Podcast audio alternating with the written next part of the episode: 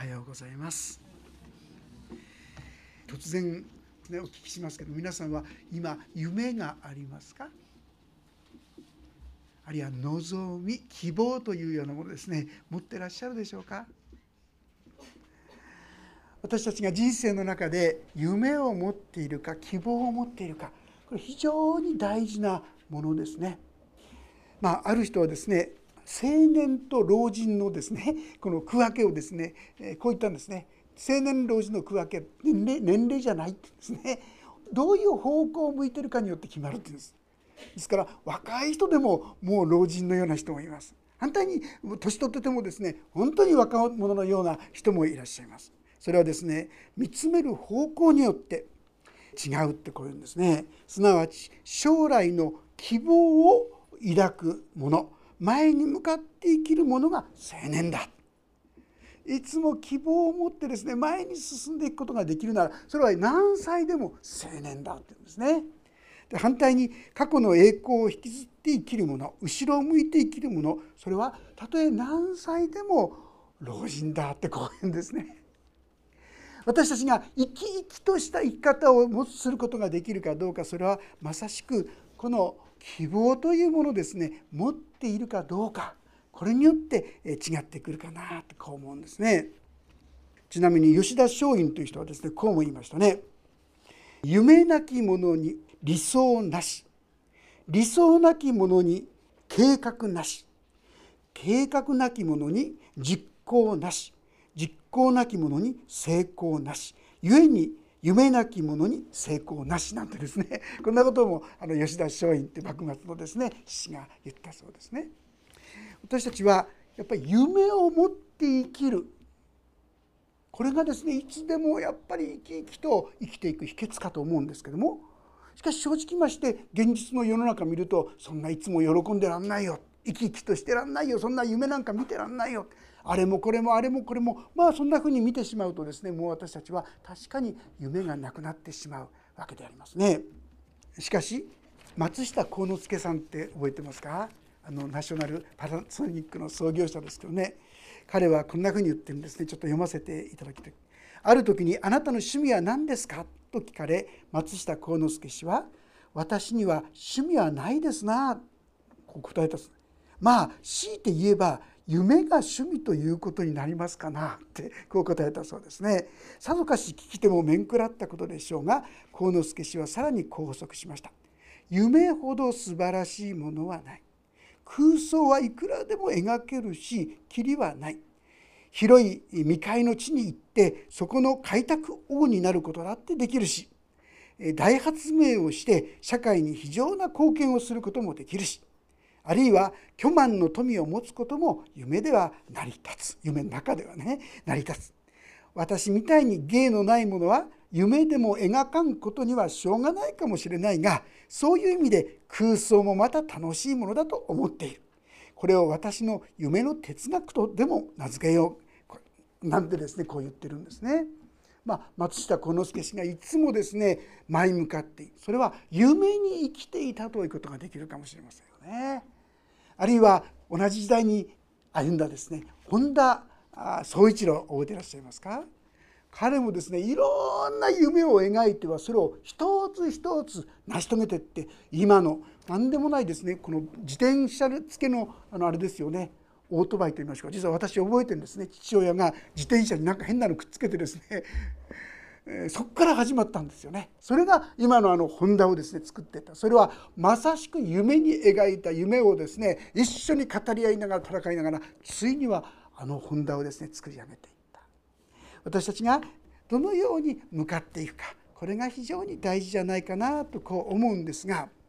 しかし正直言いまして多くの夢はずっと永続するものじゃないですよね。まあ、有名になりたいとかね成功したいお金持ちになりたい、まあ、いろんなそれなりの皆さんもですね夢や希望があるかもしれませんけども正直言いましてこういったものはたちまちしおれてしまうんですよね。まあ、有名なあの豊臣秀吉の言葉もう何度もお話ししてますが一回の水の宮百姓から始まった彼がですね天下を取ったその時に彼が彼の夢はまさしく天下を取ることだったわけですよね。これを成し遂げた後で彼が言った言葉は何だったでしょうか？それは「夢とき夢ときにし我が身かな」「何はのことは夢のまた夢」それこそ彼は成功者。それこそ彼は夢を見て夢を実現してきた。でも彼がその結果として得た結論はあんなものは夢この夢は儚いものだという意味での夢ですよね。もうそんなもんなくなってもあってもなくてもどうでもいいようなものだ。素晴らしいですね。建物金で覆われたようなすごいものを作ったりもしました。でもそんなことは本当に虚しいこと。一体何をしてたんだと思うようなことだ。あるいはですねこの聖書の中に出てくるあのソロモンをこれもですね素晴らしいもう知恵の人ですよ。知恵者ですよ素晴らしい国の治め方をしてました。遠く離れたシェバの女王という人がですねこのソロモンのことを噂を聞いてどんなに素晴らしい人かちょっと見てきてやろうじゃないか。これ見に行ったわけですね。アラビア半島の方にあったわけですがずっとイスラエルまで行ってそして見に行った結果としてこのシェバの女王が言うのは私が国で田舎で聞いてたソロモンの噂っていうのは素晴らしい素晴らしいっていうんでどんなに素晴らしいかってんで見に行こうじゃないかっていうんで行ってみたんだけども実際のソロモンに会った時になんとソロモンは私が聞いてたよりもはるかに超えたすごい人だった。国で聞いたことはその半分にも満たなかった。よく素晴らしいものを書く人はいるけどそういう人実際に会ってみるとあれ？って今日表紙抜けってことが多いですよね。ソロモンの場合はそうじゃなかった。すごいですね。知恵で。もうその宮殿にしろ何しろ何何もかもが素晴らしい。彼が使ったこの食器類というかそういうもの全部金でできていたっていうんですね。当時は銀なんてのはもう価値がないものだというほどに国が栄えた。ソロモンの映画なんてですね言われてる素晴らしい国づくりをしたんですがこのソロモンが語っていることは何だったでしょうか。彼は伝道者の書の2章というところにですね。まあそういうこといろんなことやったけどもしかしなんと虚しいことよ。そんなことは本当に虚しいことだ。彼はある意味得たからそのことが分かるわけですよね。私たちはいつかそれを得たらですねもっと充実したもっとですね素晴らしい人生になるんじゃないかなって期待するんですが実際には得たらただ失望と落胆があるだけでしょう。じゃあここで言う聖書で言う夢とは何でしょうかね。実現不可能。でも聖書はこの夢を持つことができるし持ちなさいと言ってくださってるんですね。今日ご一緒にたった一節だけ読んでいただきました。もう一度ここ読んでみたいと思うんですがローマ書15章の13節。ご一緒に読んでみましょう。3はいどうか望みの神があなた方を信仰によるすべての喜びと平和をもって満たし精霊の力によって望みにあふれさせてくださいますようにまずここに記されているのは「望みの神」と書いてあります。もうちょっと分かりやすく言えば望みを与える神ということですよ。それは本物の望みであります。今お話ししましたような消えてなくなってしまうような虚しい望みではない本当の望みもういつまでもですね心に期待する喜ぶことができるあのコリントの13章の13節とこにいつまでも残るものは信仰と希望と愛ですって言いました。この希望ですよ皆さん。どんな時代どんな状況の中にあっても揺るがされることがないそういう希望を与えることができる神がって言ってるんです。要するに神様は私たちに本物の希望を与える方なんですよ。いかがでしょうか？この希望をいただいているでしょうか？最初に「夢がありますか?」なんてお話お聞きしましたけども私もそう問われたら「うん」ってですね どうでしょうかね口ごもってしまうところがあるかもしれませんね。でも聖書はそうではないいつでも揺るがない希望皆さん最終的にはどこにそれがあるか分かりますか？それはやがて私たちが行くあの御国にあるわけですよね。地上ではいろんなお金持ちになってもですね素晴らしい宝物をいくら持っても正直ましてどれだけ天の御国に持っていけるんでしょうか？今ね世界一番のこう大金持ちで何十兆っていうですねなんですか財産を持ってるとも言いますよね。それ正直言いますと1円たりとも御国には持っていけないんですよね。しかし私たちはどうでしょうか皆さん？今は同じかもしれないけど。でも御国に行った時にええまあ、おそらく分かりませんけども私がですね御国を見た時ってうんでしょうかね入った時にまず出てくる「ええこの驚きと言いましょうか簡単と言いましょうか不思議な言葉が出てくるかなと思うんですね。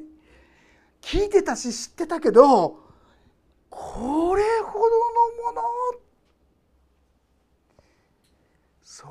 ういう希望が私たちには皆さん与えられている。私がこの希望をですねしっかりと自分のものとさせていただく時にどんなことがあっても揺るがされない。力強い生き方。それはいつでも前に向かっていくいつでもですね前進していく上に向かっていくそういう生き生きとした積極的な生き方がその中に現れてくる。こういう生き方が可能になっている。こういうことなんですね。今日はそういう意味で是非あそうか。じゃあ私も神にあって希望。ここはあの望みの神がと書いてありますが今回のあの新海区2017を見ましたらですねここは希望の神って書いてあるんですね、まあ、同じなんですけども望みの神と訳しても希望の神と訳してもいいわけですが本当にここにありますようにどうか望みの神が希望の神が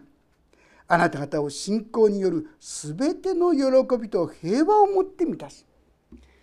今日ですねお話したいことはまず神様があなたに本物の希望を与えてくれるんだということを第一にしっかりと握ってほしいんです。本物の希望は神様からしか来ません。この地上で自分が掴んだと思っているような希望ははっきり言いますと全部消えてなくなってしまう。ある意味で虚しいものだということをしっかりと理解していただけたらと思います。さあその本物の希望はどうなるんでしょうか？次にあなた方を信仰による全ての喜びと平和を持って満たしております。そのような望みが結論から言いますとどのようにして私たちのものになるのか？それは信仰によってです。その神を信じることによって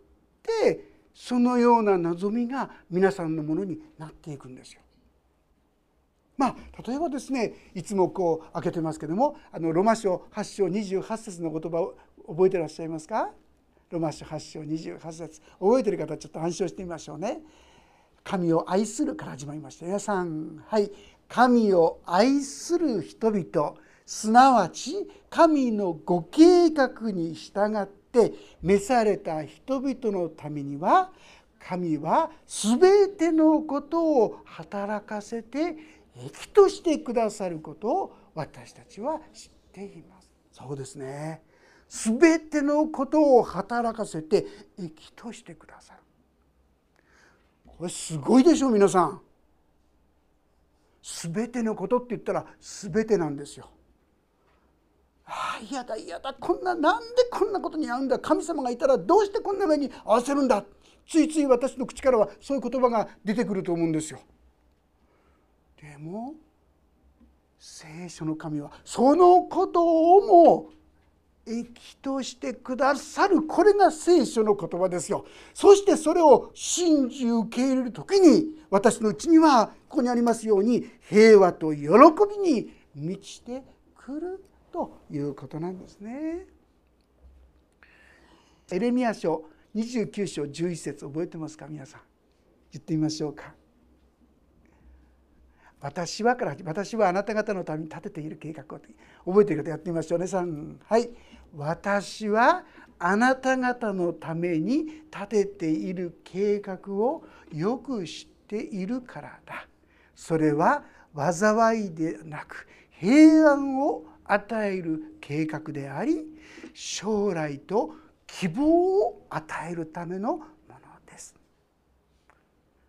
これでもですね将来と希望を与える。ここに出てくるんです。希望を与えるためのものだって神様は言ってるんですよ。でこの言葉はですねイスラエルの民にとっては最悪の事態で語られた言葉だってことを覚えてらっしゃいますか？彼らは自分たちは神のためなんだから神が必ず守ってくれるそういう信仰を持ってたわけです。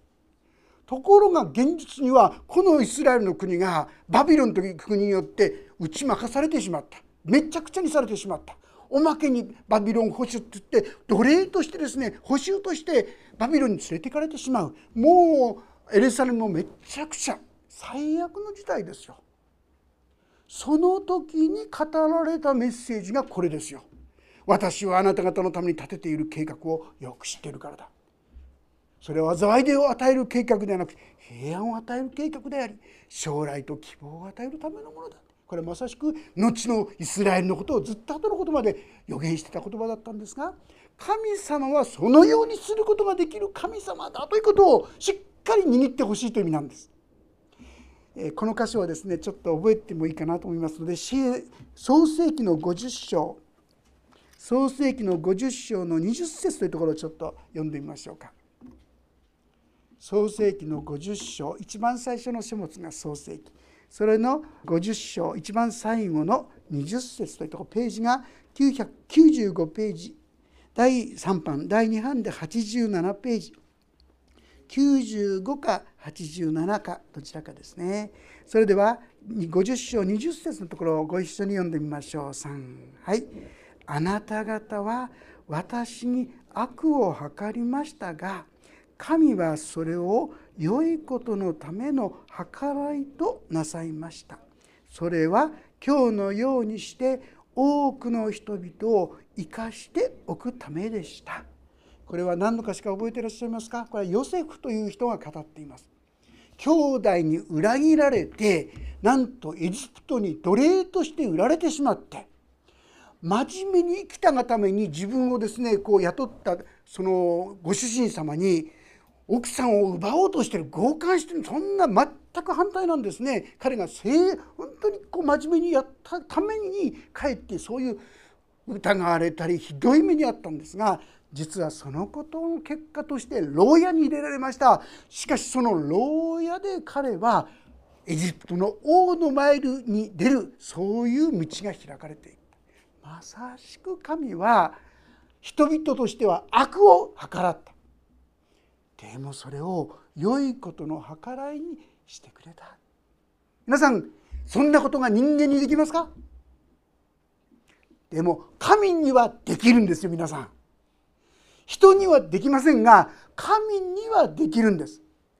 信仰によってっていうのはこの神を信じるってことなんですよ。全ての悪いことさえも益にすることができる神様を信ずる人の計らう計る悪さえもですね良いことの計らいとすることができる神を信じるああそうならば神様は私たちのこの問題もあの問題も良いことに変えることができるはずだなというところに導かれていくことができるわけであります。ですからいつの間にかいやいやこのこともやがては良いことに変わるあるいは脱出の道も備えてくださるとありますからいやこれ道は分からないけどなんとかなるよこういう言葉が自然に出るようになってくる私の心はだんだんだんだんと落ち着いてくるわけですよね。そして平安と希望喜びの中に歩むことができるようになってくる。さあまた15章の方に戻りますけどもさらに次の言葉はこう言いますね。あなた方を信仰による全ての喜びと平和を持って満たし次精霊の力によって望みにあふれさせてくださいますようにと書いてあります。皆さん私たちのうちに喜びを与えてくださるのは誰ですか？それは精霊様であったということを忘れてはなりませんそしてこの精霊に満たさ満たされる時に私のうちには愛喜び平安寛容親切善意誠実柔和自制こういうものが与えられていくんですね。私たちに必要なのはこの御霊様が私たちのうちに住んでくだいただくくださるということだということにお気づきになられるんじゃないでしょうか。私が大切なのはああ私の中にも御霊様私のうちに喜びを与え私のうちに力を与え私のうちに希望を与える御霊なる神様に心の中に来ていただくことだなということにぜひとも気づいていただきたい。そうするとある方ですねいやいやでも私はイエス様を信じて精霊様が来てくださってるはずなんだけどねって こういう方いるかもしれませんね。確かに精霊様に来ていただくためにはどうしたらいいかイエス様を信ずることなんですよ。ローマ同じローマ書のですね5章のところをちょっと開けてみましょうか。同じローマ書の5章5章の2節からちょっと読ませていただきます。ローマ人への手紙の5章の2節からページ296ページ第3版第2版が271ページか2ページになりますが5章の2節からお読みしますお聞きください。またキリストによって今私たちの立っているこの恵みに信仰によって導き入れられた私たちは神の栄光を望んで大いに喜んでいます。そればかりでなく観難さえも喜んでいます。それは観難が忍耐を生み出し忍耐が練られた品性を生み出し練られた品性が希望を生み出すと知っているからです。この希望は失望に終わることがありません。なぜなら私たちに与えられた精霊によって神の愛が私たちの心に注がれているからです。私たちがまだ弱かった時キリストは定められた時に不経験なもののために死んでくださいました。正しい人のためにでも死ぬ人はほとんどありません。情け深い人のためには進んで死ぬ人があるいはいるでしょう。しかし私たちがまだ罪人であった時キリストが私のために死んでくださったことにより神は私たちに対するご自身の愛を明らかにしておられます。ですから今すでにキリストの血によって義と認められた私たちが彼によって神の怒りから救われるのはなおさらのことです。もし敵であった私たちが御子の死によって神と和解させられたのなら和解させられた私たちが神の命によって救いに預かるのはなおさらのことです。イエス・キリストがこの世に来てくださったのは何のためだったですか？それはですね、まあ、分かりやすく言えば精霊様が私のうちに住んでくださることができるようになるためですよ。すなわち精霊様は汚れた清められないとこに住むことできません。ですからイエス様によって罪許される必要があるイエス・キリスト私の救い主ですと信じた人の罪は許され清められてその人のうちに精霊様が住むことができるそしてこの精霊様が私のうちにあって力強く希望を与えたり喜びを与えたり平安を与えたり感謝を与えたりしてくださるわけですよね。もうイエス様が私の身代わりとなって死んでくださったそれもちゃんと不経験なもののためにって書いてありますよね。私が立派ではない。不信仰でですね神様に逆らってばっかりいる。そういうもののために身代わりに死んでくださった。そして私たちを味方私たちの味方になってくださった。ということは私たちに良きものを与えよう与えようとしてくださる神様となった。ですから今や私たちは精霊様の力をいただいて喜びに感謝に希望にあふれて歩むことができるようになる。そのことを説明してくださっている。ですからまず第一に必要なのはこのイエス・キリストを自分の罪からの救い主人生の死としてお迎えすることだ。これはある意味で当然のことでしょう。イエス・キリストを自分の罪からの救い主人生の死としてお受け入れした時にあなたの罪は全全く許されて清められて雪よりも白くなったと聖書が宣言している。ですからそのあなたのうちに精霊様は住むことができます。そしてあなたのうちにあって力と希望と喜びにあふれさせてくださるようになったんです。でも私なってないという方。どうでしょうか皆さん。いつの間にかこの神様を心の中から徐々に徐々に一旦入ってくださってある時「ああ感謝感謝」なんつって喜んでたんですがいつの間にか罪を犯して「ごめんなさい」の祈りもなくいつの間にか心からだんだんだんだん締め出してきちゃったことはないでしょうかね。神様いたんだっけ？なんてですねそんな状態になってしまってることはないでしょうかね。結果としてもはや精霊様をある意味で両手を縛っちゃってるみたいなもんですよ。皆さんのうちに精霊様イエス様をもし皆さんが信じたならば精霊様は皆さんの中に来てくださったんです。来てくださったんですがこの方を信じもせずこの方にごめんなさいの祈りもしなかったらば精霊様は喜んで働くことができませんよ。ですから皆さんのうちに喜びがなくなったり力がなくなったり平安がなくなったりしてしまっているということなんですね。ですからもう一度イエス様がこんな醜いこんな自己中心の私のために十字架にかかってくださって許してくださっていることを感謝しますと言ってもう一度この恵みをしっかりと受け止め直すこと。そしてどうぞこの弱い私をもう一度あなたに従わせてください。祈っていく。その時に不思議に皆さんのうちに平安と喜びと希望が舞い戻ってくる。いやそればかりか？ピリピ書の2章というとこには神は御心のままにあなた方のうちに働いて志を立てさせと書いてあるんです皆さん。この皆さんのうちに来てくださった精霊様が皆さんのうちに志例えば「ああ私はもっと清くなりたい」「もっと神様を知りたい」「もっと神様の愛に満たされたい」これみんな正しいことなんですよ。いつまでも残るものは信仰希望愛でしょ？そういう願いを起こさせことを行わせてくださる。これはいつにたってもまあもういいやどうでもいい虚しくなんない。どこまでも神様の栄光を追い求めていくような。そういう希望に生きる。もっともっと神様の喜ばれるものになりたい。もっともっと神様のお役にも立つもになりたい。そんな願いが私の心に満たされ始めるわけであります。そして祈っていく時に神様は徐々に徐々にそのことを成し遂げてください。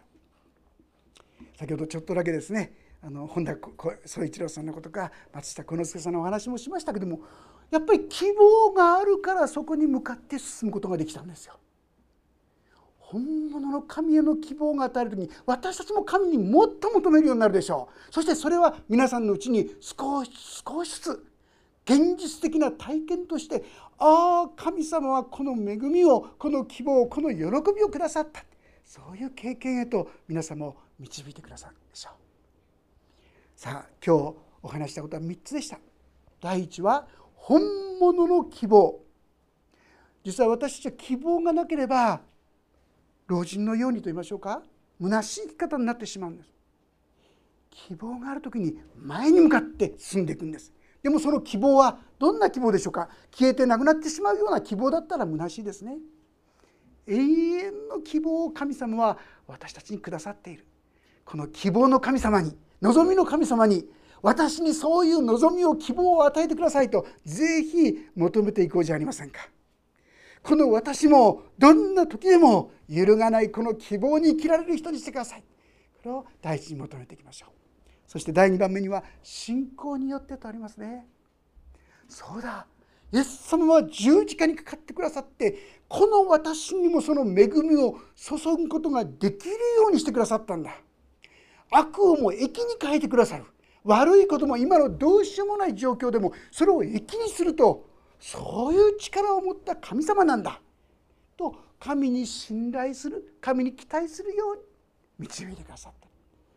御言葉を通して私もそういう希望そういう信仰をですね共に満たされ与えられていきたいものであります。そして最後には御霊によって私たちは実に喜びに満たされるのも希望に満たされるのも力をいただくのも平安になるのも御霊様の働き。さあその御霊様の働きを自由に御霊様が働いていただけるように。まずこの御霊様が皆皆さんの中にまだ来てくれてないなってそう感じる人はイエス・キリストを自分の罪からの救い主として信じるように。そしてイエス様どうぞ私の心に来てくださいとぜひ求めていただきたい。私は罪人です。私は弱いものです。この私の中に来てください。ぜひこれをですね求めて。次に求めて求められた方はこの私の罪を全て許してくださいと主の許し清めをいただくことです。いつも言いますが清められるために何が必要ですか？それはもし私たちが自分の罪を言い表すなら神は真実で正しい方ですからその罪を許し全ての悪から私たちを清めてくださる。もし私が自分の愚かさや過ちや汚れや自己中心やそういったもの正直に私はそういうものでしたって告白するならばイエス様が清めてくださる。そして皆さんのうちで精霊様が働くことができるようになる。ただ最後にもう一つだけ言いましたね。あなたの心から聖霊様を追い出しちゃってなかったですかって。無視してなかったですかって。あ来ててくださったんですねって。もう一度ああ私のうちに御霊様がいてくださるんだと認めてそしてこの方にお任せしましょう。この方に委ねていきましょう。その時に確かに私の心が変わった。力が出てきた。喜びが与えられた。そんな変化に導かれると思います。あなたもこの神様にある希望に生きることができるんです。そしてもっと生き生きともっと希望力を持って喜びを持って歩むことができる。そう言ってくださっている神様の声に聞き従っていくお互いでありたいと思います。お祈りをいたします。天の神様あなたが私たちの全てをご存知であることをありがとうございます。いい加減なこと誠実でもまた熱心でもないこと本当に生まれながら悪と言いましょうか。本当に汚いこと醜いこと自己中心的なことを考えるものであることあなたは全部ご存知な上でその私たちの身代わりとして十字架にかかってくださったことを感謝します。それゆえに私の愚かさのゆえに神様の身に預かれない人は誰もいないことを感謝します。主よ私の救い主となってくださりそして私の心の王座に住んでください。希望のなかった私たちに本物の希望を与えてください。喜びのなかった私たちに本物の喜びを注いでください。平安のなかった私たちに本物の平安を注いでください。御霊によってそれを与えてくださることを感謝します。どうか御言葉を信じてこの恵みを本当に味わうことができるように導いてください。お一人お一人の生涯が歩みがどうか豊かに恵まれ祝福されますように。主の恵み栄光の中にお一人一人がどうか進んでいくことができるように祝福してください。御手に委ねます。主イエスキリストの皆によって祈ります。アーメン。もうしばらくそれぞれにさらに応答の祈りをお捧げいただければと思います。